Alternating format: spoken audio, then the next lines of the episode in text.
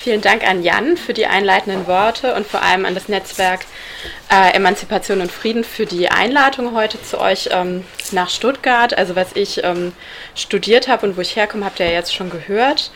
Ähm, ich habe meine Magisterarbeit in den vergangenen zwei Semestern ähm, im Bereich der Antisemitismusforschung äh, geschrieben und habe ähm, hierzu eine Diskursanalyse durchgeführt und ähm, ja, was ich konkret gemacht habe, ist, dass ich im April 2014 bis Juli 2014 an sieben Wochen, also an sieben darauf hintereinander folgenden Wochen, Mahnwachen in Frankfurt am Main und auch in Mainz besucht habe. Und ich habe dann da als teilnehmende Beobachterin eben teilgenommen und dann im Anschluss auch mit den Aktivisten äh, Interviews geführt. Ähm, kurz ein paar Worte zu dem Aufbau des Vortrags, wie ich mir das jetzt heute ähm, vorgestellt habe. In einem ersten Teil wollte ich euch einen kurzen Überblick über die Entstehung der Friedensbewegung 2014 und ihre Kernthemen geben und eben auch die ähm, Mahnwachen als politische Bewegung in der Bundesrepublik auch soweit es geht verorten, vor allem eben im Hinblick auf die Frage, ob es sich bei den Mahnwachen um eine neue rechte Bewegung handelt, was ihnen ja in der öffentlichen Berichterstattung sehr häufig vorgeworfen wurde. Also das ist so ähm, eine Frage, der ich mich gerne nähern würde. Und in einem zweiten Teil ähm, möchte ich euch gerne einen Teil der Diskursanalyse vorstellen, die ich durchgeführt habe. Ähm, zu verschwörungstheoretischen Inhalten innerhalb der Friedensbewegung 2014 ähm, hier möchte ich eigentlich zwei Sachen sagen. Also es gibt, ähm, es gibt ganz unterschiedliche Inhalte, die in der Bewegung ähm, zur Sprache kommen. Die sind sehr facettenreich und die kann ich natürlich nicht alle ähm, untersuchen. Das, worauf ich mich jetzt konzentriert habe, ist der Diskurs um die ähm, amerikanische Notenbank, die Federal Reserve Bank, weil der für mich, ähm, weil ich den Eindruck gewonnen habe, ähm, dass der für die Bewegung sehr prägend ist. Aber da können wir dann ja später auch drüber sprechen. Und ähm, Genau. Bevor ich das dann tue, bevor ich euch da hier einen Teil der Quellen und meine Deutung dazu vorstelle, äh, müssen wir noch zwei ideologische Dinge, also zwei Ideolo ähm, Entschuldigung, theoretische Dinge klären, nämlich einerseits, was ist eine Verschwörungstheorie eigentlich und welche Funktionen äh, erfüllen Verschwörungstheorien sozialpsychologisch gesehen für die Menschen, die an sie glauben. Und die zweite Sache, die ich gerne besprechen würde, ist, ähm, äh, welche Unterkategorien von Antisemitismus lassen sich denn jetzt in der Verschwörungstheorie, die ich euch heute vorstellen möchte, überhaupt identifizieren? Also das müssen wir meiner Meinung nach theoretisch klären, damit wir dann in die Analyse einsteigen können anschließend. Ähm, Im Anschluss an den Vortrag habt ihr natürlich äh, die Möglichkeit, Fragen zu stellen und ich hoffe, dass wir dann auch in eine Diskussion einsteigen können. Ähm, also mir wäre es auch ganz recht, wenn wir die Fragen tatsächlich zum Ende machen könnten, außer es sind jetzt so krasse Verständnisfragen, dass man gar nicht mehr weiterkommt und gar nicht mehr klar ist, worüber ich spreche. Aber vielleicht bei generellen Fragen und Diskussionen das einfach am Ende, damit wir eben mit allem durchkommen. So, dann bleibt mir jetzt nur noch die Möglichkeit, euch viel Spaß beim Vortrag zu wünschen.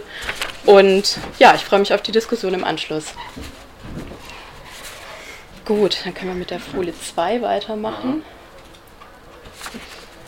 Ähm, also ganz kurz, wie kam es eigentlich zu der Entstehung der Bewegung? Also die erste Mahnwache für den Frieden fand am 17. März 2014 vor dem Brandenburger Tor in Berlin statt.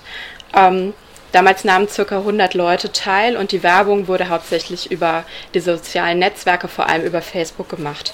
Ihr seht hier auf der von mir aus gesehen linken oder euch auch, ja, auf der linken Seite seht ihr Lars Mehrholz, das war der Anmelder dieser ersten Mahnwache.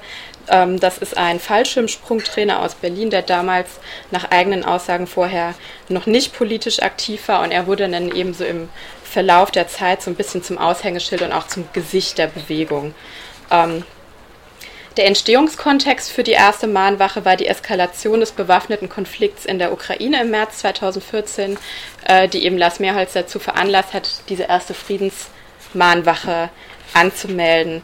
Auf der rechten Seite seht ihr eben diesen Aufruftext ähm, der ersten Mahnwache. Also das ist tatsächlich der ähm, richtige Aufruftext. Ich habe nur das schöne Bild von der Mahnwache Hamburg gefunden, deswegen habe ich das genommen, aber das war auch der Text für die erste Mahnwache in Berlin. Ich lese euch den kurz vor, weil ich nicht weiß, ob den alle gut erkennen können. Der lautete eben, wir sind das Volk, Aufruf zum friedlichen Widerstand, für Frieden in Europa und der Welt, für Frieden mit Russland und gegen die Todespolitik der Federal Reserve Bank. Schluss mit Lügen für eine ehrliche Presse. Demokratie jetzt.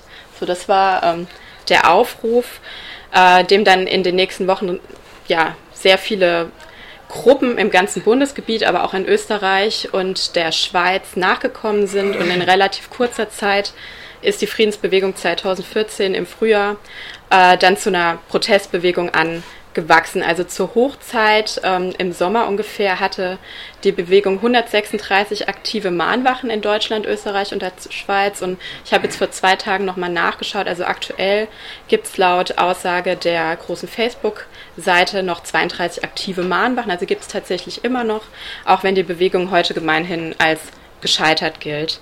Ähm, Worauf ich noch hinweisen möchte, ist, dass die Bezeichnung alles andere als einheitlich ist. Also ich verwende hauptsächlich die Begriffe Friedensbewegung 2014, um das eben nochmal abzugrenzen zu der etablierten Friedensbewegung und die ähm, ja, Bezeichnung Mahnwache für die Veranstaltung an sich. Aber es gibt noch ganz viele andere Begriffe, die verwendet werden, also beispielsweise Mahnwachen für den Frieden, Montagsdemo oder eben Montagsmahnwache und später dann der Friedenswinter. Und das ist aus meiner Sicht eben nochmal auch ein entscheidender Hinweis auf die Selbstsicht der Bewegung. Also auch der Ausspruch mit dem Wir sind das Volk, was wir hier auf der einen Seite sehen, in Verbindung mit dem ähm, mit der Bezeichnung Montagsdemo oder Montagsmahnwache äh, lässt mich vermuten, dass hier ganz bewusst eine Assoziation zu den Montagsdemonstrationen der DDR gesucht wird. Und das ist meiner Sicht, aus meiner Sicht auch ein erster Hinweis auf die Selbstsicht der Bewegung. Also man sieht sich oder die Aktivisten sehen sich äh, eben ja, sehen ihre Bewegung als eine im Entstehen begriffene Massenbewegung, mit deren Hilfe sie eine friedliche Revolution und vollkommene Überwindung der bestehenden politischen und sozialen Ordnung erreichen wollen. Ähm, was auch nochmal als Einstieg wichtig ist aus meiner Sicht, ist, dass anders als viele andere Protestphänomene der letzten Jahre, also ich denke da beispielsweise an die Stuttgart 21 Proteste oder eben auch die Occupy Proteste, die Friedensbewegung 2014 in der öffentlichen Berichterstattung eigentlich fast ausschließlich negativ wahrgenommen wurde.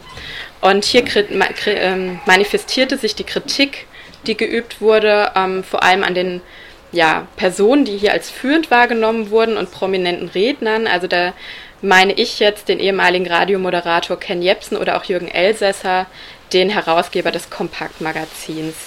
Auch wurde der Vorwurf an die Mahnwachen ähm, adressiert, dass diese offen für rechtsextreme Bewegungen sei und zum Beispiel ähm, ja auch Teile der Reichsbürgerbewegung in ihren Reihen dulde.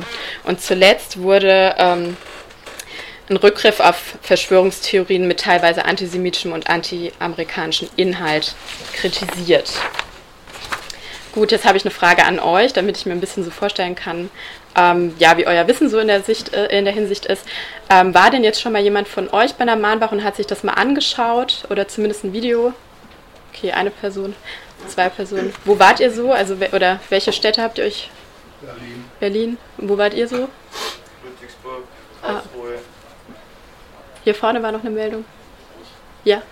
Also ich kenne die Seite von Ken Jepsen mit den ganzen Interviews und so. Ah ja gut, aber da haben wir ja schon mal ein paar Leute, äh, ja, die das schon mal gesehen haben.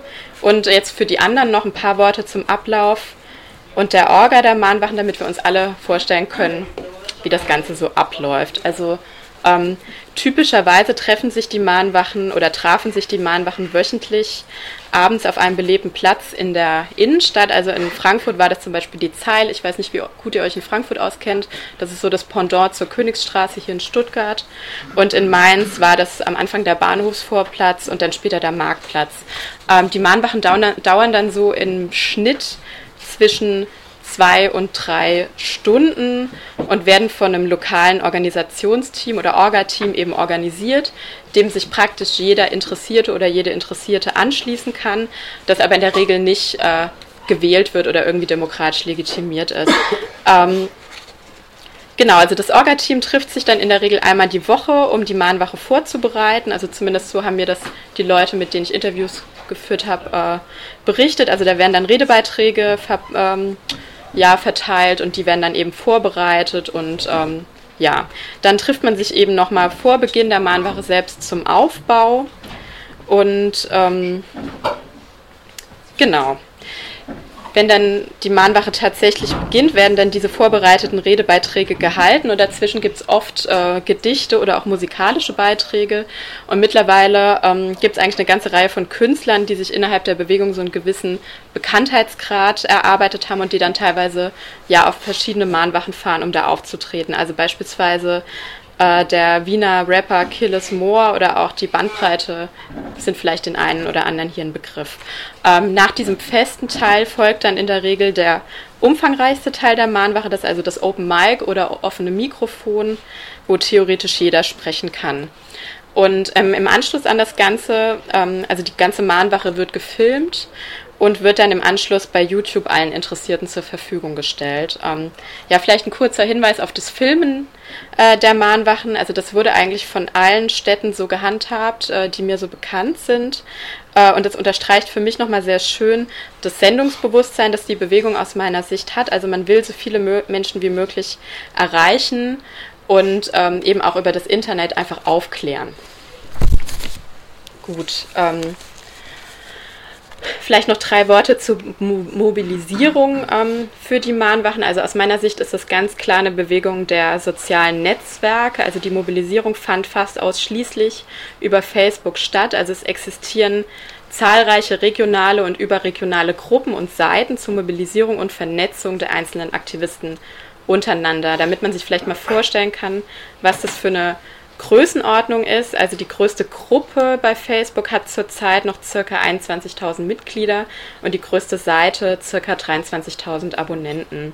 Und im Umkehrschluss bedeutet es für mich, dass äh, Menschen, die eigentlich keine sozialen Medien nutzen, von den Mahnwachen eigentlich so gut wie gar nicht erreicht werden und davon eigentlich auch nichts mitbekommen.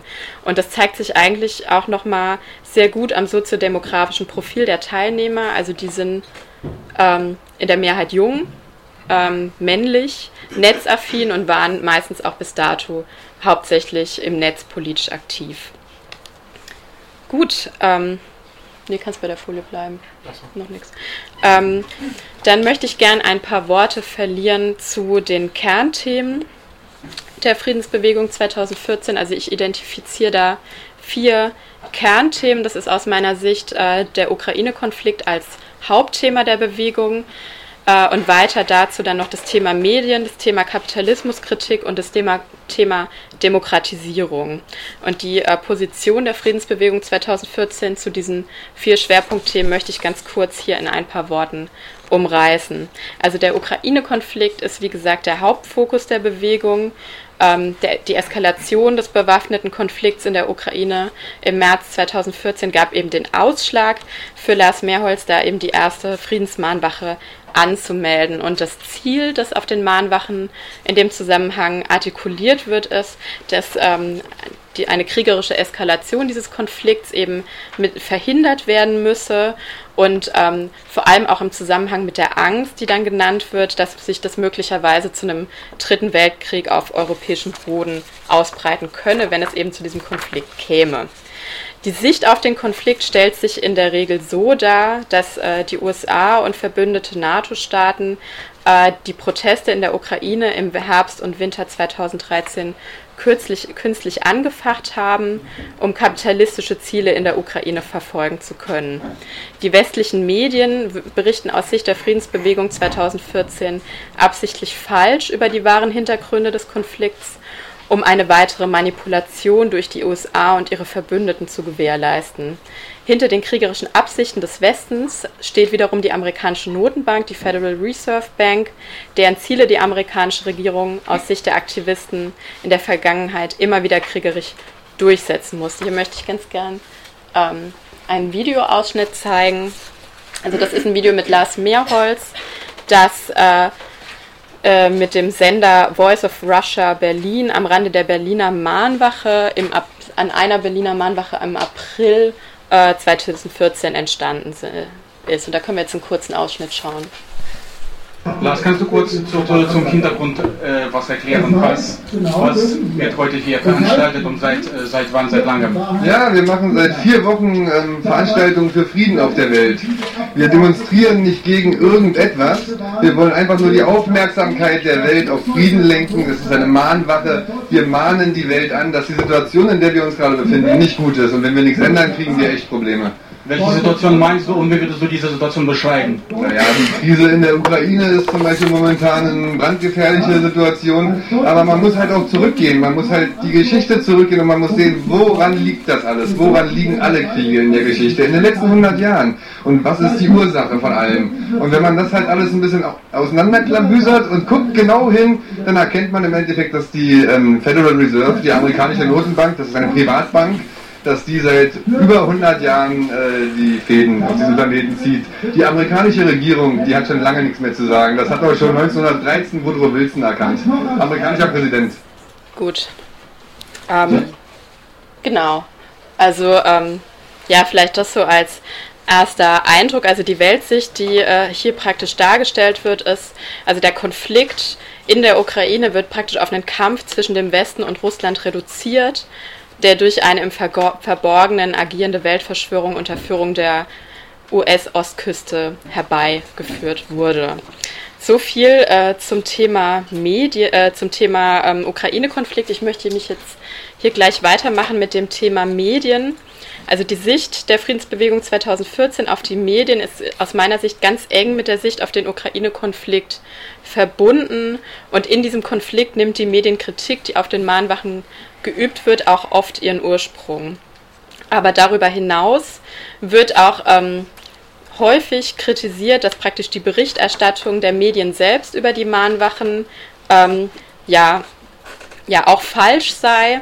Also es wird den Medien praktisch vorgeworfen, diese würden bewusst nicht oder wenn dann doch nur negativ über die Mahnwachen berichten, um diese zu schwächen oder gezielt zu diffamieren, zum Beispiel eben durch den Vorwurf, die Bewegung sei neurechts. Die Absicht, die man sich praktisch dahinter vorstellt, ist, dass äh, ja, dass es jemand gibt, der die Bewegung spalten möchte, um sie so unschädlich zu machen, damit sie eben nicht zu einer Massenbewegung heranwachsen kann und eben auch nicht zu einer Bedrohung für die Mächtigen in Politik und Wirtschaft wird. Ähm, oftmals findet sich in den, Rede, in den Redebeiträgen auch ein genereller Glaube an eine Medienverschwörung. Also zum Beispiel, also darunter verstehe ich die Vorstellung von einer tendenziösen, gesteuerten Medienberichterstattung, die das Ziel verfolgt, die Zivilbevölkerung über das eigentliche Weltgeschehen und die Absichten der Mächtigen im Unklaren zu lassen. Und immer wieder wird in dem Zusammenhang dann auf den Mahnwachen selbst die Forderung nach einer echten Pressefreiheit und einer echten Meinungsfreiheit artikuliert, die es aus Ansicht vieler Aktivisten ähm, ja in der BRD zurzeit so nicht geben würde. Gut, dann machen wir weiter mit dem äh, Thema Kapitalismuskritik. Nee, nee, das, ist, das stimmt noch. Ähm, ähm, also im Bereich, des, der, im Bereich der Kapitalismuskritik wird vor allem ähm, Kritik am Finanzsystem geübt von Seiten der Friedensbewegung 2014. Und hier wird dann ähm, vor allem die Zulässigkeit des Zinsennehmens durch Banken kritisiert.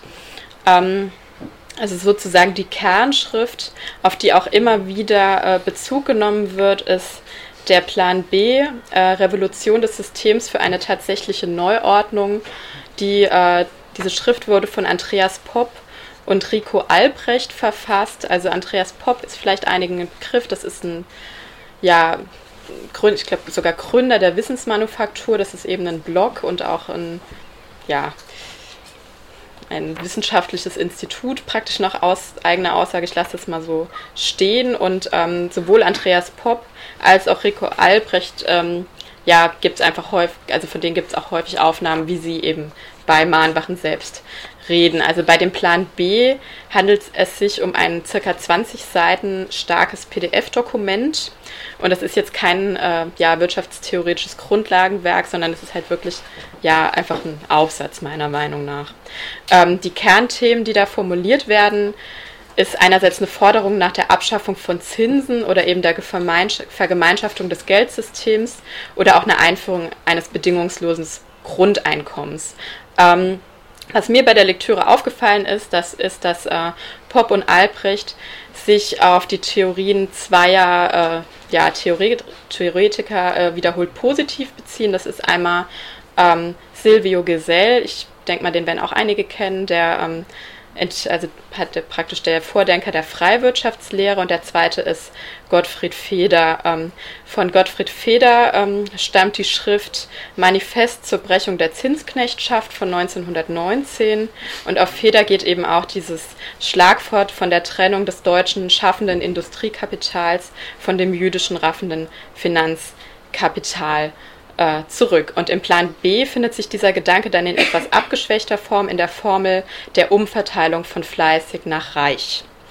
Ähm, ich denke, ja, ist wahrscheinlich auch keiner ähm, nochmal extra Betonung wert, aber dass die Theorien Feders äh, prägend für die Positionierung des NS zum Finanzsystem waren, wollte ich dann, ja, dass wir das doch alle wissen. Ähm, meine Deutung dazu ist, dass auch wenn die Friedensbewegung 2014 mit ihren Forderungen, wie sie auf den Mahnwachen zur Sprache kommen, also zum Beispiel ja ein bedingungsloses Grundeinkommen einzuschaffen, auf sich auf den ersten Blick doch sehr gut in den Kanon linker Bewegungen einzureihen scheint, übt sie aus meiner Sicht aber doch keine umfassende marxistisch orientierte Kapitalismuskritik. Ähm, vor allem diese Unterscheidung in gutes Industriekapital und schlechtes Finanzkapital, die immer wieder gemacht wird, ähm, halte ich für höchst problematisch, aber da kommen wir später auch nochmal zurück. Ähm, als letztes das Thema Demokratie und Demokratisierung.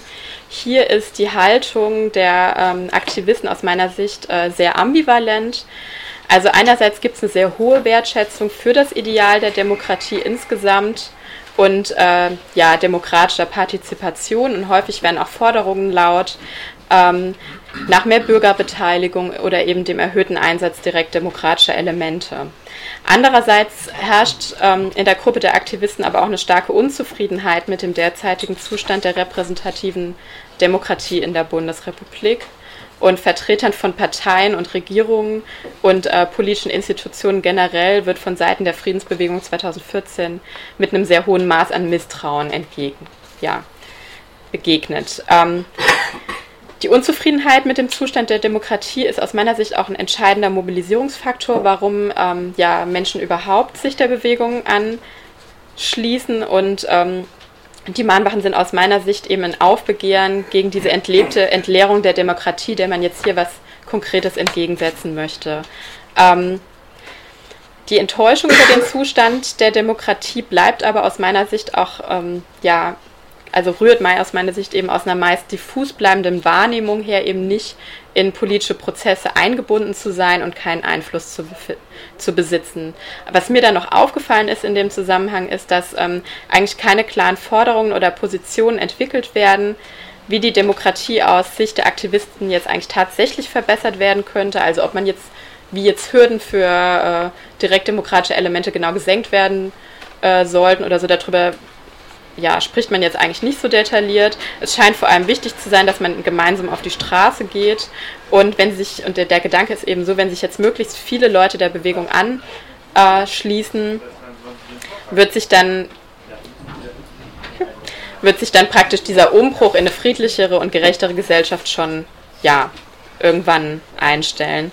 Aber ähm, die Unzufriedenheit mit der Demokratie reicht aber bisweilen dann auch bis hin zu der Ansicht, dass es sich bei der Demokratie möglicherweise nicht um die beste Staatsform handelt. Und hier möchte ich nochmal auch ein kurzes Video zeigen. Also das zeigt jetzt ähm, Ken Jepsen ähm, als Redner auf der Berliner Mahnwache, der siebten Berliner Mahnwache. Das war, müsste im Mai, Juni gewesen sein.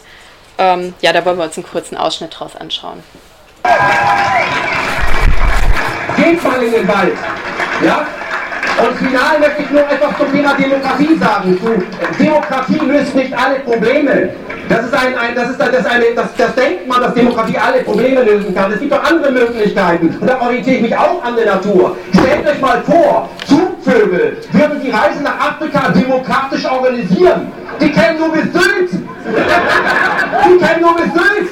Und dann wird vorbei, dann wird sie der Winter auf Sylt einholen. Ja? Die Vögel fliegen nach Afrika, ohne lang rum Grund zu diskutieren und sie fliegen auch wieder zurück und sie halten sich an ein Gesetz, an ein natürliches Gesetz. Das heißt, auch das ist möglich und ich erkenne das zuschüttelrechtsfriedlich Leben seit vielen tausend Jahren ohne Demokratie. Ja, wie machen denn die Vögel das? Wie finden sie den Ort eigentlich ohne Google Earth? Die Natur ist schlau genug. Orientiere dich doch mal an der Natur und versuche nicht die Natur zu verbessern. Okay, dann können wir hier eine Pause machen.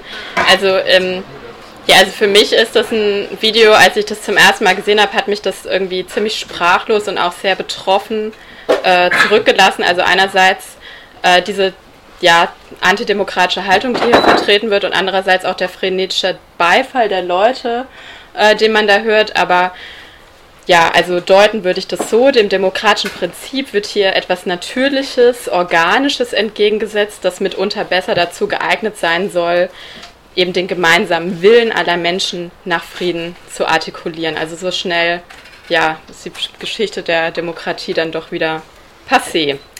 Ähm, gut, soweit zu den Themen. Ähm, jetzt möchte ich ähm, auf, den, auf den Komplex eingehen, dass der Friedensbewegung 2014 häufig vorgeworfen wurde, nämlich äh, eine neurechte Bewegung zu sein.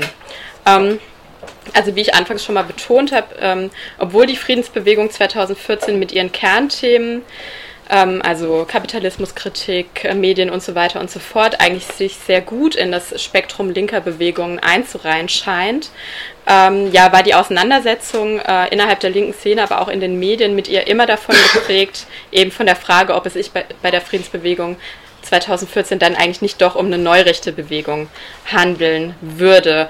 Ähm, ich möchte ganz kurz auf den Begriff der neurechten Bewegung eingehen. Also der ist begrifflich leider sehr unscharf. Ähm, es existiert irgendwie keine klare Definition im Hinblick auf die ideologischen oder auch programmatischen äh, Gemeinsamkeiten und Unterschiede von Bewegungen, die man jetzt gemeinhin unter diesen Begriff ähm, subsumiert. Also es kann, je nachdem, wer den verwendet, kann praktisch alles gemeint sein. Also entweder man sagt, alles, was äh, jenseits, also rechts von der CDU, CSU ist, ist eben neurechts, bis hin zu, ähm, also beispielsweise die AfD wird als neurechts ähm, bezeichnet.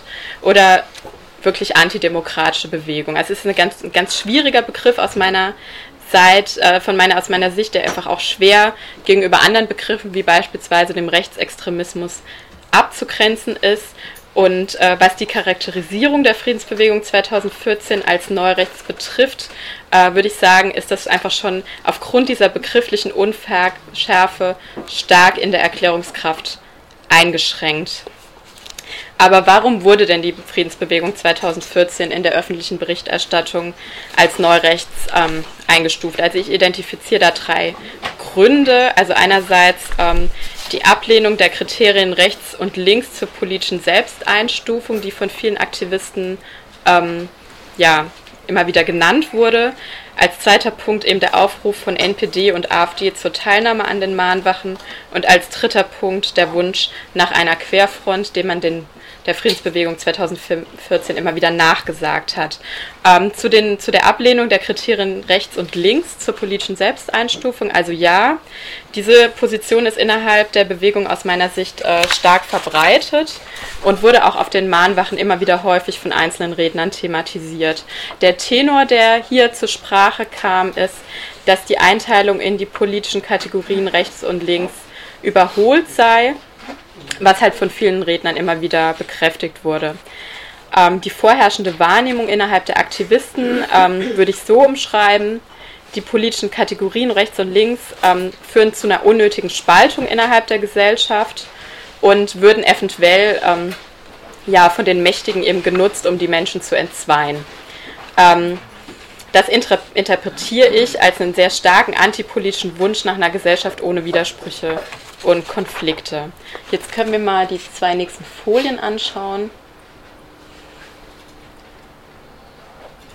Es geht jetzt ähm, um den Vorwurf, dass ähm, ja, rechtsextreme Parteien, also hier in dem Fall die NPD, zu äh, den Mahnwachen aufgerufen haben. Also es ist so, dass sich sowohl von der NPD als auch von der AfD äh, im Frühjahr 2014 zahlreiche Aufrufe finden lassen, wo man die eigenen Anhänger äh, dazu aufruft, eben die Mahnwachen zu besuchen, daran teilzunehmen und mit den äh, Aktivisten dort in den Dialog zu treten. Also wir sehen hier einmal äh, der Mann mit dem schwarzen Pulli mit dem weißen Streifen, das ist Sebastian Schmidtke, der Landesvorsitzende der NPD in Berlin, der eben hier an der Berliner Mahnwache teilnimmt. Ähm, wenn wir aufs nächste Bild gehen, sehen wir Karl Richter, das ist auch ein NPD-Mitglied. Ähm, in München sitzt er im Stadtrat für die ähm, Bürgerinitiative Ausländerstopp und er nahm ja eigentlich in vielen Wochen ähm, an der Mahnwache in München teil. Und als drittes ähm, die Frau auf der linken Seite, das ist Sigrid Schüssler aus Aschaffenburg. Ähm, das ist die äh, Vorsitzende, des, also damalige Vorsitzende des Rings Nationaler Frauen. Heute ist sie das nicht mehr. Und der Ring Nationaler Frauen ist eben die Frauenorganisation der NPD. Ähm, gut, also was wir damit sehen, ist, dass eigentlich jetzt hier an drei Mahnwachen zumindest mal führende Personen aus der NPD teilgenommen haben. Zu diesem Bild möchte ich gerne ein bisschen mehr sagen, weil ich zufällig auch das eine der Mahnwachen war, die ich selbst besucht habe, wo dieses Bild entstanden ist. Also es war eben so, dass äh, ja, Sigrid Schüssler eben zu dieser Mahnwache kam auf der Zeil und ähm, also ich hatte den Eindruck, dass es den Aktivisten selbst nicht bekannt war, also keiner kannte sie wirklich. Ähm, sie hat dann eben die, also ich habe ähm, am Rand gestanden und mir Notizen gemacht und neben mir stand ein ähm, Redakteur von der Frankfurter Rundschau, der mich dann darauf hingewiesen hat, wer das ist. Also ich kannte sie vorher auch nicht. Und ein anderer, ähm, ja, ein Fotograf hat dann eben dieses Bild aufgenommen, wo sie halt eine Aktivistin ähm, umarmt, die da kostenlose Umarmungen eben verteilt. Also so ist dieses Bild entstanden. Das ist natürlich eine sehr unglückliche Situation und da kann ich die Aktivisten auch insoweit verstehen, dass es, also es war tatsächlich wirklich so nicht ähm, gewollt, was für mich dann aber überraschend war, weil ich dann die Diskussion auch sehr genau verfolgt habe, ähm, dass es dann eine riesige Diskussion darüber gab, wie man jetzt damit umgehen solle und es einfach nicht geschafft wurde, sich jetzt hier eindeutig zu distanzieren von dieser Vereinnahmung durch eben diese NPD-Frau. Also es wurde halt von vielen immer wieder betont, dass man eigentlich mit allen politischen Kräften in den Dialog über Frieden treten wolle und hier auch bei, der mit, bei Mitgliedern von der NPD eben keine Ausnahme mache. Ähm, vor allem immer mit der Begründung, wenn es eben auf der Mahnwache selbst friedlich ist, möchte man sie eben nicht ausschließen. Genau. Darüber hinaus wurde der, ähm, ja, der Hinweis zu Nazis in den eigenen Reihen eben häufig als Versuch der Spaltung und der Diffamierung durch Kritiker und die Medien aufgefasst. Ähm, noch einige Worte zum Wunsch äh, nach der Querfront, also einigen Protagonisten der Bewegung äh, wird nachgesagt, dass diese ähm, eine bewusst eine sogenannte Querfrontstrategie betreiben würden. Also das bedeutet, ähm, dass man eben einen Versuch der Zusammenarbeit zwischen linken und rechten politischen Kräften zu bestimmten Themen anstrebt. Also beispielsweise der Publizist und Herausgeber des Kompaktmagazins Jürgen Elsässer wird immer in dem Zusammenhang gesehen. Ähm, ja, wirklich bekannt wurde dieser Vorwurf durch ähm, ein Interview von Jutta Dittfurt in der Sendung Dreisat Kulturzeit im April 2014. Und hier möchte ich euch auch einen kurzen Ausschnitt daraus zeigen. Ja,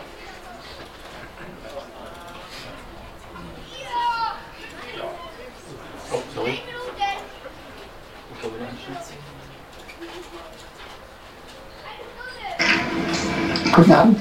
Sie haben bei Facebook Ende März eine Debatte um die neurechten Friedensdemos losgetreten. Was hat Sie da beunruhigt? Ich hatte seit einiger Zeit beobachtet, dass sehr unterschiedliche neue rechte Gruppen, aber auch offene, äh, offene Nazi-Gruppen hinmobilisieren zu etwas, was ihre gemeinsame Minimalplattform zu sein scheint, zu sogenannten Friedensdemos in über 20 Städten in der Bundesrepublik immer montags. Und ich habe mir überlegt, und ich kriegte mit auch, dass ähm, bestimmte Leute sehr anfällig waren für diese Form von Agitation und Propaganda und habe mir überlegt, wie kriege ich das hin? Wie kriege ich eine Provokation, die Richtung Aufklärung wirkt und habe einfach angefangen, alle diejenigen bei Facebook zu entfreunden und zu entleiten, äh, wo ich fand, die waren bei mir drauf, die waren aber auch bei ähm, den Facebook-Seiten von Jürgen Elsässer, Ken Jepsen oder Lars Mehrholz oder all diesen neuen rechten Propagandisten. Und das Entfreunden habe ich öffentlich begründet und das führte zu einer unglaublichen Diskussion. Und jetzt sind es Hunderttausende und Zehntausende, die sich am Shitstorm beteiligen, aber auch viele richtig gute Leute, die mitdiskutieren. Das Internet ist ja ein sehr... Okay, da können wir einen kurzen ähm, also hier können wir einen kurzen äh, ja, Cut machen. Also meine Deutung zu der ganzen äh, Diskussion um dieses ja, Querfront sein oder eben nicht ist, dass ähm, ja, also die mahnwachen Stellen eben bis zu einem gewissen Punkt so ein Querfront-Projekt tatsächlich da, dadurch, dass man eben sagt, man möchte hier dezidiert sowohl mit Linken als auch mit äh, Rechten äh, in einen Dialog über Frieden ähm, treten. Also das stimmt tatsächlich, das haben sie auch, glaube ich, selbst nie bestritten. Was mir aber dann doch wichtig ist zu betonen, ist, dass die wenigsten Aktivisten äh, ein geschlossenes rechtsextremes Weltbild haben und sich auch gegenüber diesem Vorwurf der Fremdzuschreibung eine neurechte Bewegung sein zu verwehren. Das ist aus meiner Sicht ganz wichtig. Also sie sehen sich zumindest selbst nicht so. Ähm, tatsächlich ist es aber so, dass die auf den Mahnwachen vertretenen Positionen ähm, ja doch große und starke Anknüpfungspunkte ja für rechtsextreme oder rechtsesoterische Gruppen eben bieten. Also wenn man eben ähm, Leuten, die beispielsweise sich der Reichsbürgerbewegung zuordnen, äh, die dem eine Plattform gibt zu reden, denke ich, macht man sich einfach anschlussfähig für diese Gedanken und ähm, es gibt einfach den Wunsch, sich davon nicht zu distanzieren. Das haben sie selbst so entschieden. Insofern würde ich sagen, ja, diese Anschlussfähigkeit ist auf jeden Fall da. Ähm, ja, das war es erstmal soweit zum ersten Teil, zu den Vorbemerkungen ähm, zur Bewegung an sich. Jetzt möchte ich gerne weitermachen mit dem, was ich eigentlich gemacht habe, nämlich ähm, ja, eine Diskursanalyse dieser äh, Verschwörungstheorien rund um die FED. Ähm, genau. Also konzentriert habe ich mich eben auf diesen Komplex, also wie entstand die amerikanische Notenbank aus Sicht dieser Bewegung und welchen Einfluss übt sie denn auf das Weltgeschehen aus Sicht der Aktivisten auf? Und was sind jetzt hier die ähm, Muster, die hier zur Sprache kommen, die verschwörungstheoretischen und bieten die Anknüpfungspunkte für antisemitische oder auch antiamerikanische Argumentationsstrukturen. Ähm, hier ist es aus meiner Sicht wichtig, dass wir uns erstmal bewusst machen, was überhaupt eine Verschwörungstheorie ist und welche Funktion die Verschwörungstheorien sozialpsychologisch erfüllen für die Menschen, die an sie glauben. Also ähm, Verschwörungstheorien existieren eigentlich schon seit sehr langer Zeit und sind so zu einem stetigen Begleiter europäischer Kultur geworden. Also wir finden bereits im Hochmittelalter Verschwörungstheorien vorwiegend christlicher Prägung, wo sich beispielsweise der Teufel mit den Hexen oder auch den Juden verschwor. In der Zeit der, Zeit der Frühmoderne ähm, verschwindet dann dieses ähm, magische Element und die Gruppe der Verschwörer ist dann häufig eine andere. Also beispielsweise die typischen Verschwörerstereotype der frühen Neuzeit sind dann beispielsweise die Freimaurer oder eben auch Sozialisten und Zionisten. Ähm, streng genommen ist aus meiner Sicht bereits die Bezeichnung Verschwörungstheorie etwas irreführend, da es sich bei Verschwörungstheorien nicht um Theorien im eigentlichen Sinn handelt, da sie nicht falsifizierbar sind, also sie können praktisch nicht widerlegt werden und im Gegensatz zu wissenschaftlichen Theorien kommen sie einfach eher in der Weltanschauung gleich ähm, die, die, die für sich in Anspruch nimmt, die absolute Wahrheit wiederzugeben. Treffender wäre aus meiner Sicht eben die Bezeichnung Verschwörungsideologie oder Verschwörungsmythos. Ich verwende aber trotzdem im folgenden, Bericht, äh, folgenden den Begriff der Verschwörungstheorie, weil der sich einfach allgemein durchgesetzt hat. Aber so viel dazu, äh, vielleicht eine kleine Kritik an dem Begriff. Ähm, die wissenschaftliche sowie die innergesellschaftliche Auseinandersetzung mit dem Phänomen der Verschwörungstheorie ist davon geprägt, dass Verschwörungstheorien in der allgemeinen Wahrnehmung als illegitimes Wissen wahrgenommen werden und ihnen eine Trias der Mangelhaftigkeit anhaftet, also bestehend aus den Attributen Unwahrheit, Krankhaftigkeit und Gefährlichkeit. Also das bedeutet für mich, dass über Verschwörungstheorien gemeinhin angenommen wird, dass diese immer auf ähm, weiter, und waren unbewiesenen oder erfundenen Behauptungen oder Vermutungen beruhen. Weiterhin wird davon ausgegangen, dass der Glaube an eine Verschwörungstheorie Rückschlüsse auf einen krankhaften Geisteszustand der betreffenden Personen zuließe. Und zuletzt wird gemeinhin angenommen, dass Verschwörungstheorien als gefährlich, also gefährlich sind, da diese eine Grundlage für gefährliche politische Ideologien bieten können. Also es handelt sich da aus meiner Sicht eben schon allein beim Begriff der Verschwörungstheorie und was man gemeinhin damit verbindet, um keine reine Analysekategorie, sondern eben um einen stigmatisierenden und delegitimierenden Ausdruck. Aus diesem Grund möchte ich hier auch eine etwas andere Definition vorschlagen. Ähm, da können wir jetzt auf die nächste Folie gehen. Das ist eine konstruktivistisch-wissenssoziologische äh, Definition, die von Andreas Anton und weiteren in dem Band äh, Konspiration, Soziologie des Verschwörungsdenken entwickelt wurde. Und ich lese sie einmal kurz vor. Äh, nach Anton und seinen Mitschriftstellern stellen die Verschwörungstheorien eine spezielle Formkategorie sozialen Wissens dar, in deren Zentrum Erklärungs- und Deutungsmodelle stehen, welche aktuelle oder historische Ereignisse kollektive Erfahrungen oder die Entwicklung einer Gesellschaft insgesamt als Folge einer Verschwörung interpretieren. Als gesellschaftlich konstruierte Wissensbestände, welche sich über Prozesse der Externalisierung, Objektivierung und Internalisierung konstituieren, erfüllen Verschwörungstheorien die Funktion, menschliches Erleben und Handeln mit Sinn zu verstehen. Äh, versehen, Entschuldigung. Mir ist es vor allem wichtig, dass man ähm, Verschwörungstheorien in erster Linie als äh, kulturell heterodoxe Wirklichkeitsbeschreibung zu einem bestimmten Sachverhalt ähm, ja, auffasst, welche in einem Widerspruch zu dem gesellschaftlich anerkannten Wirklichkeitsbeschreibung der orthodoxen Wirklichkeitsbeschreibung innerhalb, einer Gesellschaft zu diesem Sachverhalt steht. Das möchte ich kurz mit einem Beispiel erläutern, damit klar ist, was damit gemeint ist. Also wenn wir uns jetzt einmal äh, das Ereignis 11. September nehmen, ist die äh, orthodoxe Wirklichkeitsbeschreibung, dass man sagt, ja, das war ein Terroranschlag, ein islamistischer Terroranschlag. Und die äh, heterodoxe Wirklichkeitsbeschreibung, die man als Verschwörungstheorie interpretieren würde, ist, dass man eben sagt, nee, das war doch ein Inside-Job. So, also allen klar, wie ich Verschwörungstheorie definiere, super. Gut, ähm, jetzt zu den sozialpsychologischen äh, Funktionen, die Verschwörungstheorie erfüllen. Ähm, also gemeinhin wird angenommen, dass Verschwörungstheorien äh, vor allem die Funktion einer kognitiven Dissonanzreduktion erfüllen. Also damit ist gemeint, dass mit Hilfe von Verschwörungstheorien die Komplexität eines Sachverhaltes, beispielsweise einer persönlich erfahrenen oder auch gesellschaftlichen Krise, drastisch reduziert werden kann, um diese so besser verstehen zu können. Verschwörungstheorien knüpfen hierbei an die innerhalb einer Gesellschaft oder sozialen Gruppe vorherrschenden Stimmungen oder Ressentiments an. Ähm, Verschwörungstheorien erfüllen außerdem die Funktion einer Bewältigungsstrategie oder Kontingenzbewältigung, damit Menschen zufällige, schicksalhafte Ereignisse verarbeiten können, indem sie eine Antwort darauf finden, warum diese stattgefunden haben und wer sie verursacht hat.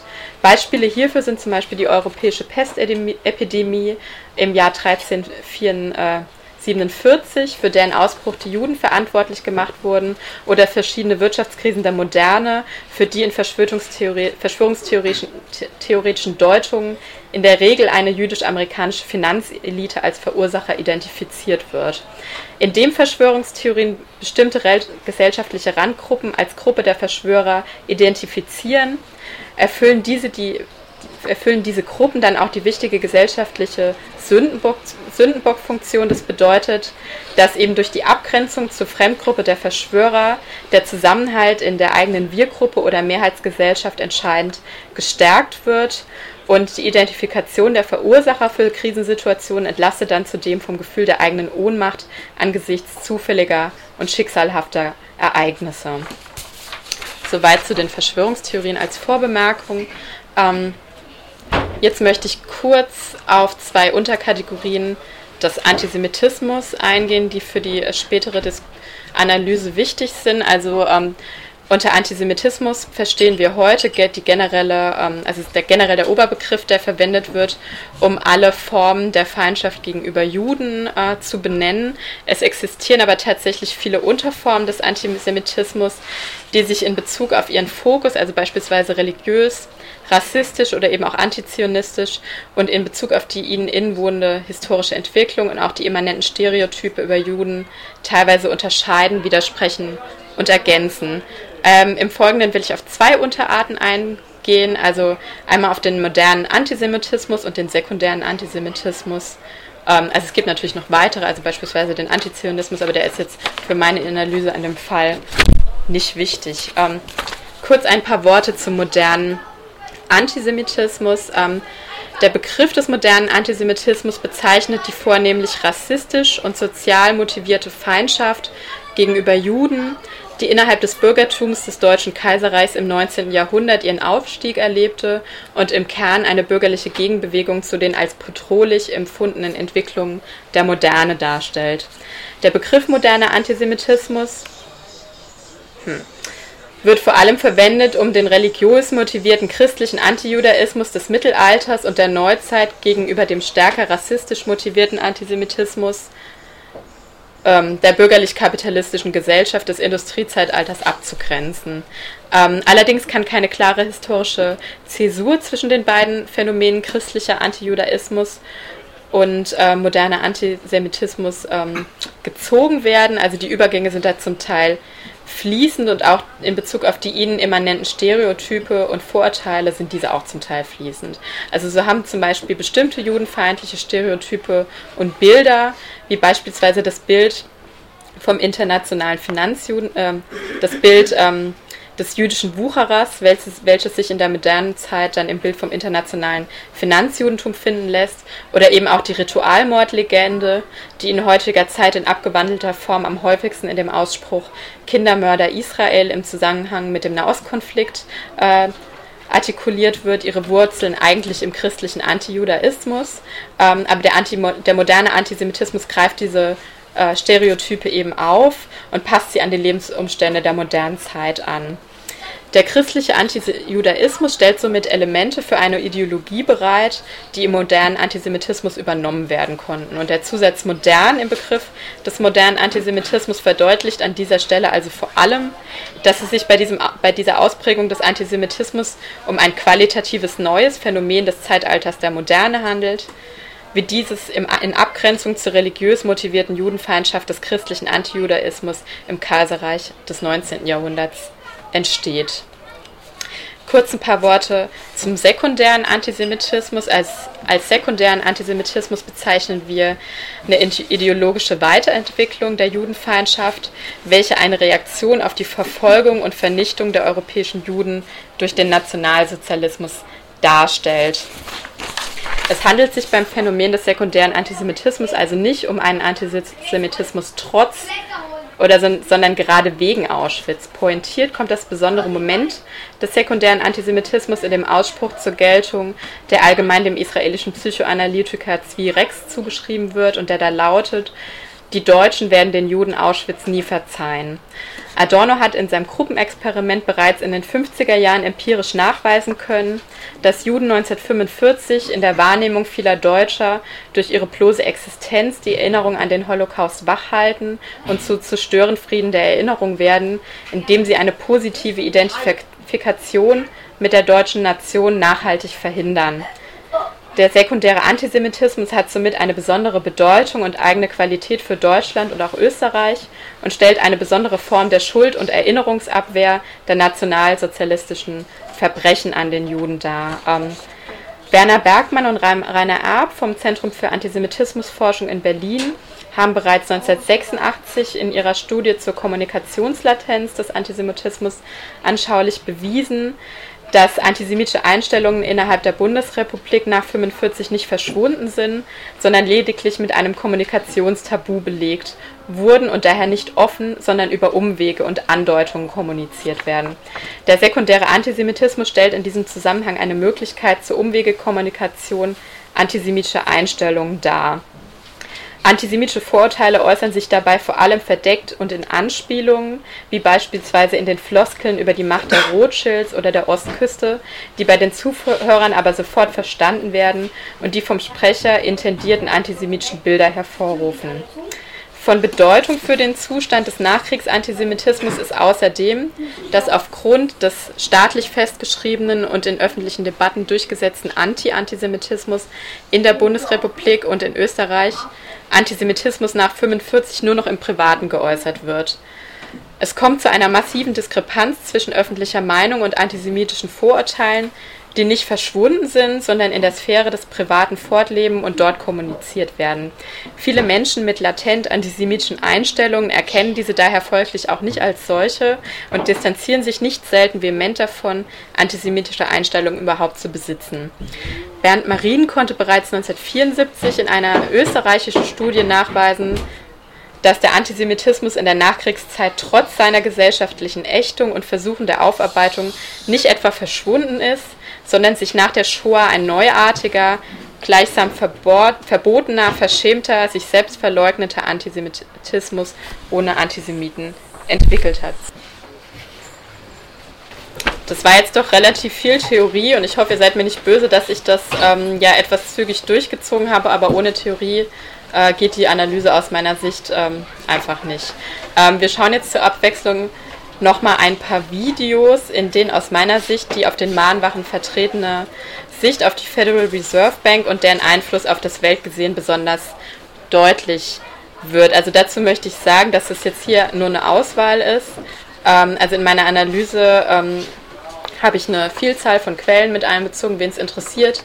Die Magisterarbeit gibt es ähm, im Internet, die kann man sich ähm, runterladen oder durchlesen bei academia.education. Das ist so ein ähm, Portal, wo man Arbeiten zur Verfügung stellen kann und da ist genau aufgeschlüsselt, was ich alles untersucht habe. Aber ich möchte euch jetzt hier eine, einige wenige Videos zeigen, die aus meiner Sicht besonders aussagekräftig sind. Ähm, jetzt schauen wir zuerst einen Ausschnitt aus dem Dokumentarfilm Zeitgeist äh, The Movie von Peter Joseph aus dem Jahr 2007, äh, in dem diese Gründungsgeschichte der Federal Reserve Bank äh, sehr anschaulich beschrieben wird und ähm, häufig ähm, wird auf den Mahnwachen eben eine ganz ähnliche Sicht äh, vertreten oder später in einem Video von Ken Jebsen, das wir uns auch noch anschauen. Voll bewusst.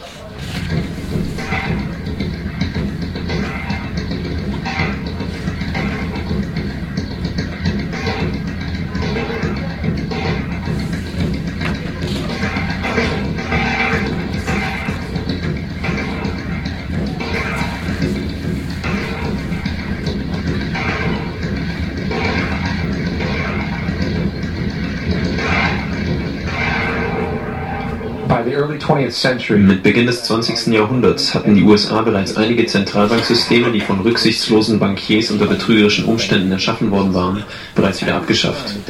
Zu dieser Zeit waren herrschenden Familien der Geschäftswelt die Rockefellers, die Morgans, die Warburgs, die Rothschilds. Und im frühen 20. Jahrhundert versuchten sie es ein weiteres Mal, Gesetze durchzubekommen, die die Schaffung einer Zentralbank ermöglichen würden. Aber sie wussten, dass die Regierung und die Öffentlichkeit solche Institutionen überdrüssig waren, seit sie einen Zwischenfall inszenieren mussten, um damit die öffentliche Meinung beeinflussen zu können. Deshalb verbreitete JP Morgan, der damals als Bankkoryphäe galt, Gerüchte über die Insolvenz oder den Bankrott einer großen New Yorker Bank. Morgan wusste, dass dies eine Massenpanik auslösen würde, die dann auch andere Banken betreffen würde. Und das tat es wirklich. Die Bevölkerung versuchte sofort durch massive Geldabhebungen ihr Vermögen zu retten, was die Banken dazu zwang, ihre Kredite zu kündigen und so die Schuldner ihren Besitz verkaufen mussten. Was so zu einer Spirale von Bankrotten, Besitzumverteilung und Turbulenzen führte. Ein paar Jahre später schrieb Frederick Allen vom Life Magazine, nachdem er die Sache verstanden hatte. Morgan-Interessen nutzten es aus. Sie führten die Panik herbei und lenkten sie geschickt, während sie ihren Lauf nahmen. Obwohl man sich dieses Schwindels nicht bewusst war, führte die Panik zu einer Untersuchung im Kongress, die von Senator Nelson Aldrich geleitet wurde, welcher enge Verbindungen zu den Bankenkartellen hatte und später durch Heirat sogar ein Teil der Rockefeller-Familie wurde. Die von Aldrich geführte Kommission schlug vor, dass eine Zentralbank eingeführt werden sollte, damit eine Panik wie 1907 nie wieder passieren könne. Das war die Initialzündung für die internationalen Bankiers, die so ihr Vorhaben starten konnten. 1910 wurde ein geheimes Treffen auf einem Landgut JP Morgans auf Jekyll Island vor der Küste Georgias abgehalten. Dort wurde der Zentralbank-Gesetzesentwurf, genannt Federal Reserve Act, geschrieben. Dieses Gesetz wurde von Bankiers geschrieben, nicht von Gesetzgebern. Dieses Treffen wurde so sehr geheim und so gründlich von Regierung und Öffentlichkeit ferngehalten, dass die etwa zehn Teilnehmer sich Decknamen gaben, als sie sich auf der Reise zur Insel befanden. Nachdem der Gesetzesentwurf fertig war, wurde er ihrem politischen Frontmann Nelson Aldrich übergeben, damit dieser ihn durch den Kongress drückt. Unter politischer Schirmherrschaft der Bankiers wurde Woodrow Wilson 1913 Präsident der Vereinigten Staaten. Im Austausch für die Unterstützung seiner Präsidentschaftskampagne hatte er bereits vorab den Federal Reserve Act unterschrieben. Und zwei Tage vor Weihnachten, als die meisten Kongressabgeordneten schon zu Hause bei ihren Familien waren, wurde der Federal Reserve Act verabschiedet und Wilson machte ihn zu geltendem Recht. Er schrieb später voller Bedauern.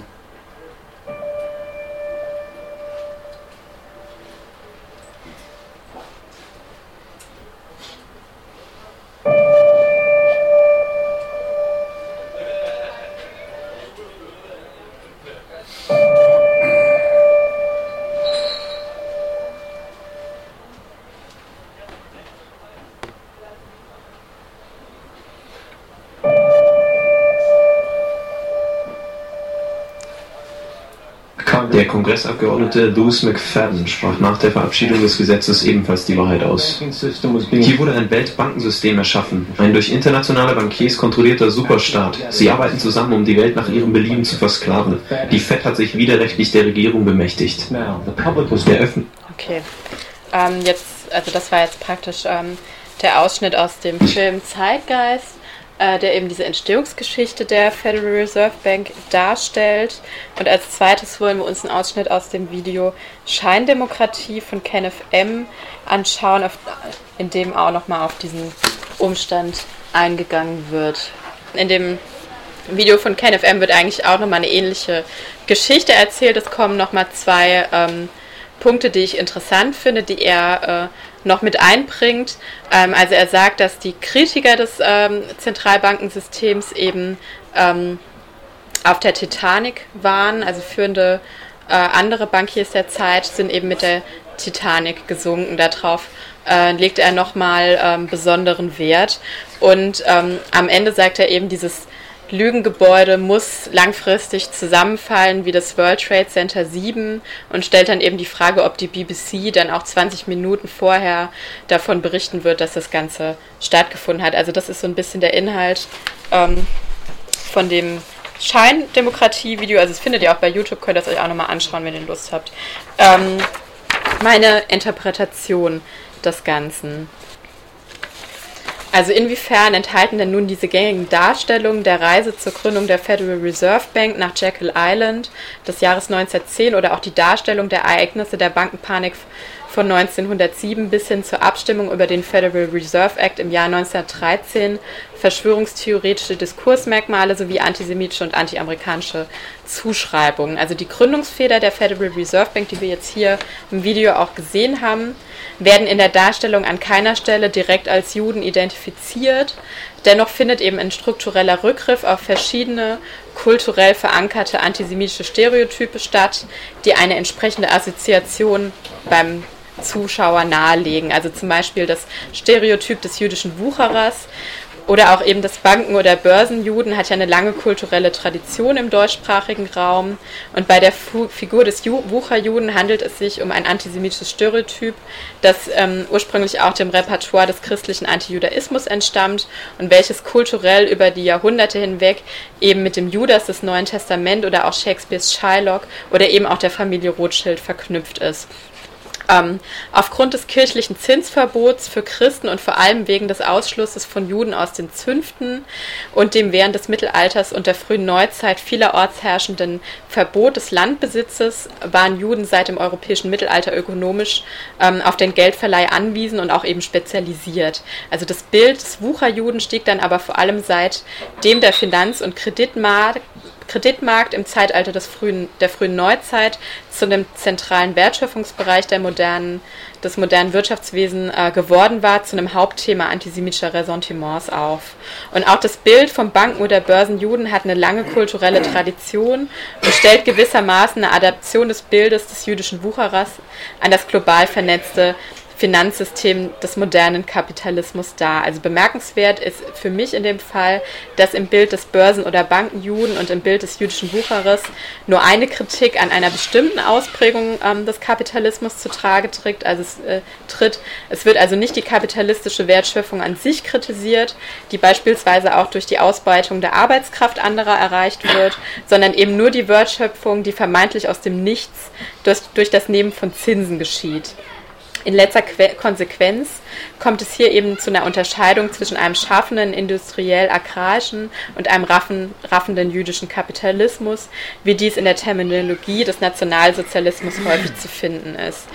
Innerhalb der antisemitischen Gedankenwelt wird die Wertschöpfung durch die Verleihung von Geld gegen Zinsen als etwas spezifisch Jüdisches angesehen und als eine moralisch besonders verwerfliche Tätigkeit betrachtet, das scheinbar nur in dieser Form des kapitalistischen Wirtschaftens ein Gewinn aus dem Elend anderer erzielt wird.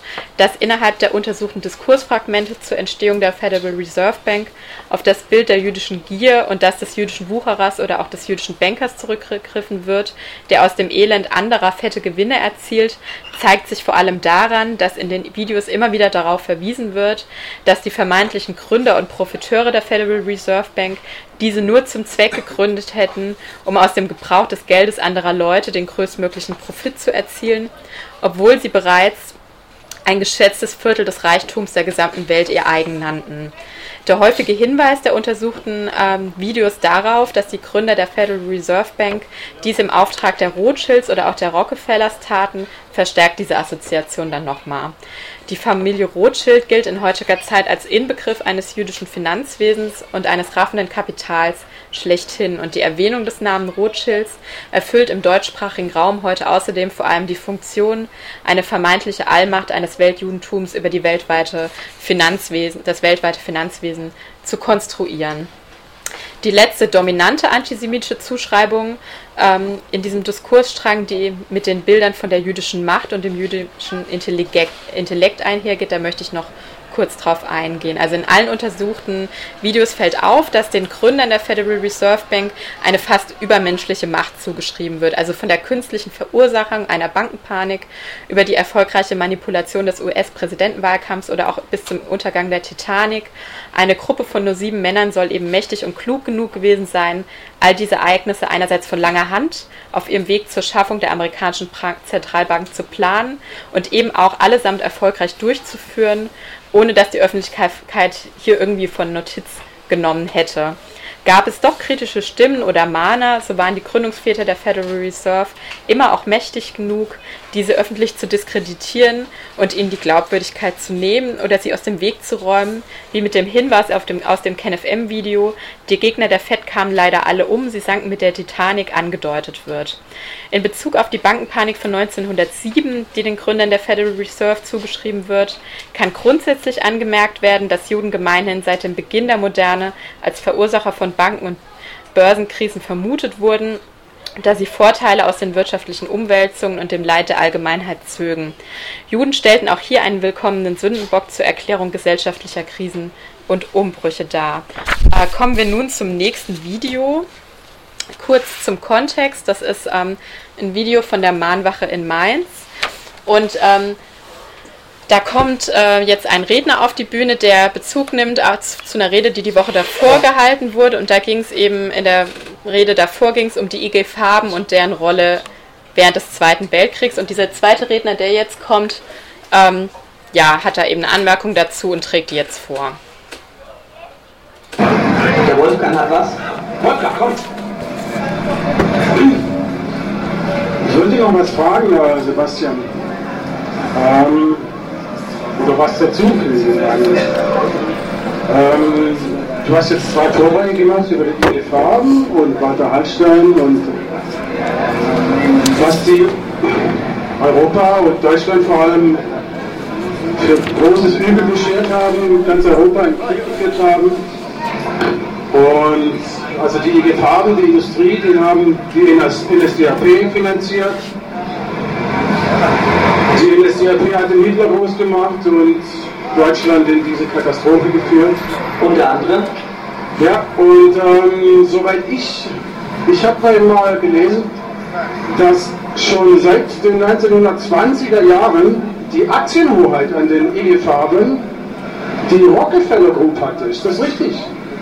Also es waren mit US-Aktienanleihen, die mehr oder weniger die große Chemie-Pharmaindustrie wie die IG Farben finanziert haben und es denen ermöglicht hatten, dass sie überhaupt solche großen Werke aufbauen konnten. Und was viele nicht wissen, sieben Kilometer von Buchenwalde war die IG Auschwitz, das damals größte, der größte Industriekomplex seiner Zeit mit 24 Quadratkilometern Fläche, größtes Chemie-Pharma-Unternehmen, wenn man das so nennen, nennen darf, wo damals auch ganz viele Präparate von Bayer Höchst und BASF an den Insassen getestet wurden.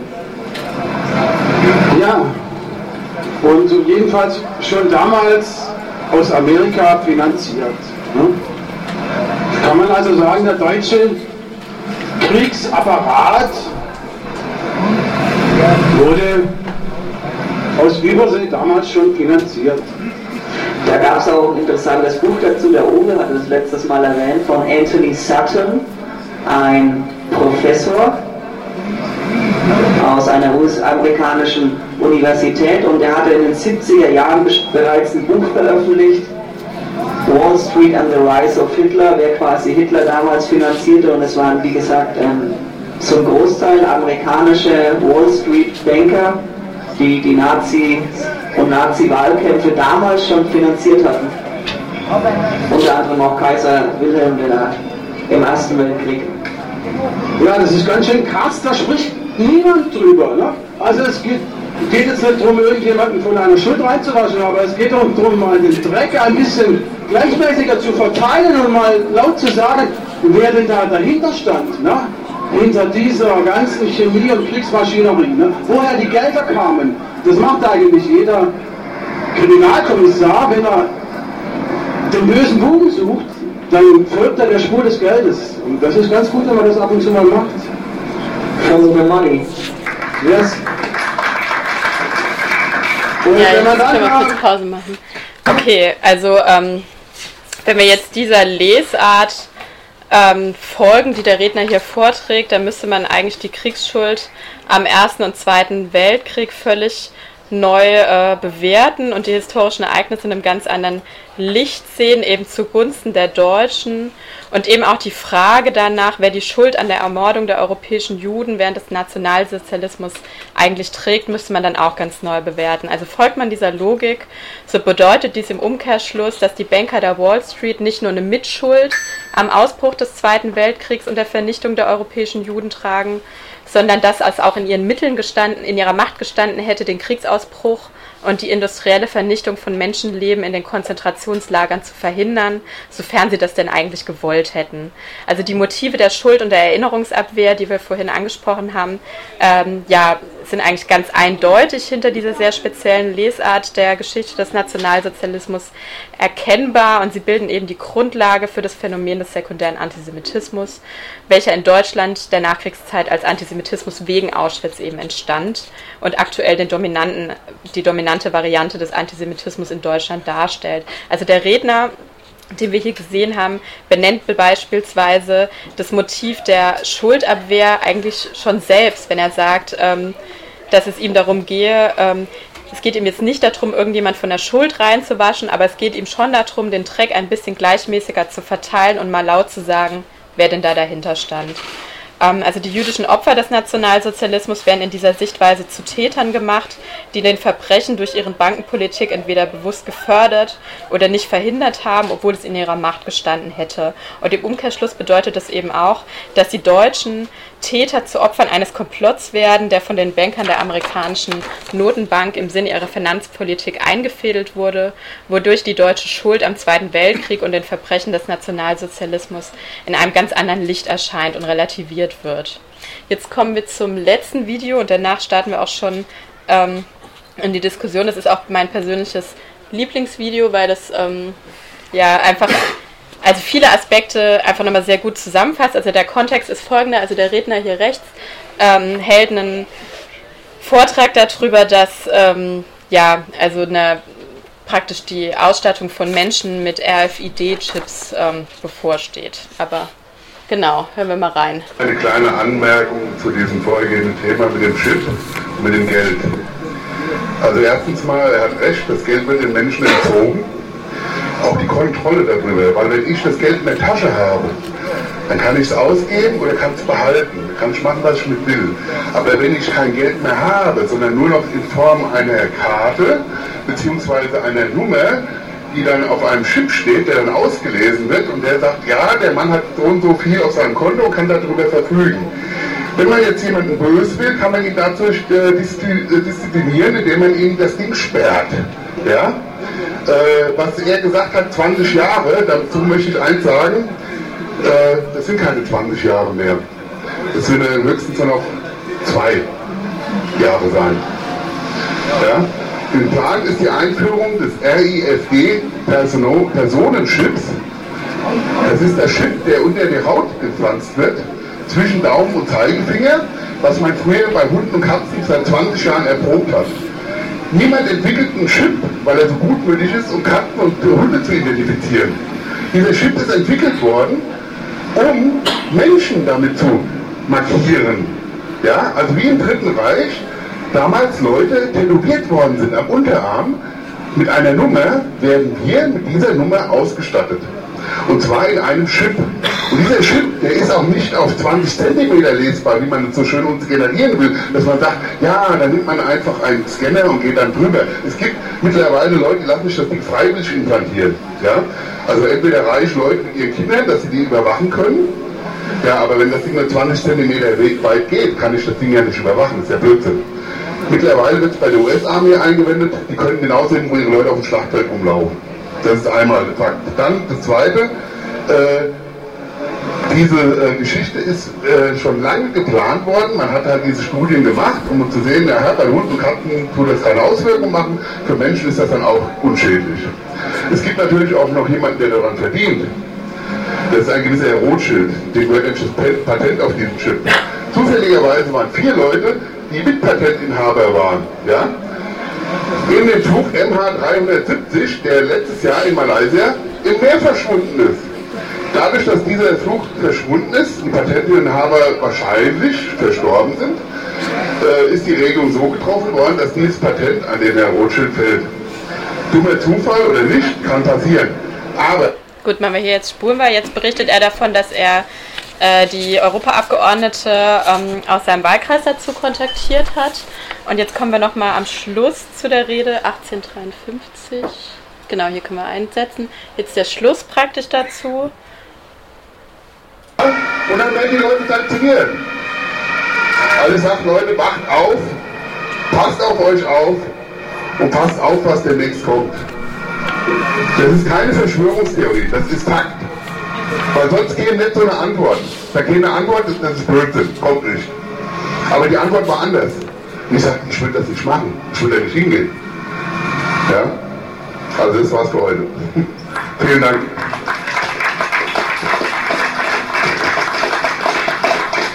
Ja, mir ist nochmal ganz wichtig, dass wir jetzt äh, nicht in die Angst gehen. Also es ist wichtig, dass wir aufwachen, ja, aber es ist auch ganz, ganz wichtig, dass wir nicht in die Angst gehen. Ja, und äh, mit so einem Gefühl möchte ich nicht von hier weggehen. Es ist wichtig, dass wir das alle wissen, aber es gibt Alternativen. Kein Mensch wird gezwungen, ein Handy bei sich zu tragen. Kein Mensch wird dazu gezwungen. Ja? Kein Mensch von euch braucht ein Handy mit sich zu führen, wenn er das nicht möchte. Wenn wir uns freimachen von Krankenhäusern, indem wir uns gesund ernähren, indem wir positive Gedanken pflegen, kriegen wir auch keinen Chip. Wenn wir wieder Hausgeburten machen beispielsweise, kriegen wir auch keinen Chip. Wenn wir Rohkost zu uns nehmen, kein Tier aus dem Wald hat jemals eine chronische Krankheit gehabt. Ja? Also Leute, wacht auch bitte dahingehend auf dass es Alternativen gibt und dass es nicht so ist, dass wir der Verdammung geweiht sind, sozusagen. Was ich noch sagen wollte, ja? ja. Ich freue mich, dass wir hier sind, dass wir hier den ganzen Abend schon stehen mit so vielen Leuten im Regen. Wir haben alle nasse Füße, wir haben einen ganz, ganz leckeren veganen Kuchen gehabt vom Heiko. Der war super lecker. Wir haben äh, wir haben zusammen ausgeharrt. Wir sind hier eine tolle Gemeinschaft mittlerweile. Wir kennen uns alle und das ist was ganz, ganz Positives. Absolut gut. Okay, super. Also ähm, ja, mir war vor allem jetzt auch wichtig, hier nochmal die Reaktion zu zeigen. Also es ist ja ein sehr düsteres Zukunftsszenario, was der erste Redner da entwirft. Also es ist jetzt schon ein Jahr her, also praktisch in einem Jahr kommt die Ausstattung mit RFID-Chips. Wir können dem alle nicht entweichen, aber es gibt eben doch eine leichte Lösung, eine sehr einfache. Wir müssen einfach aufhören, ins Krankenhaus zu gehen, eben uns besser ernähren.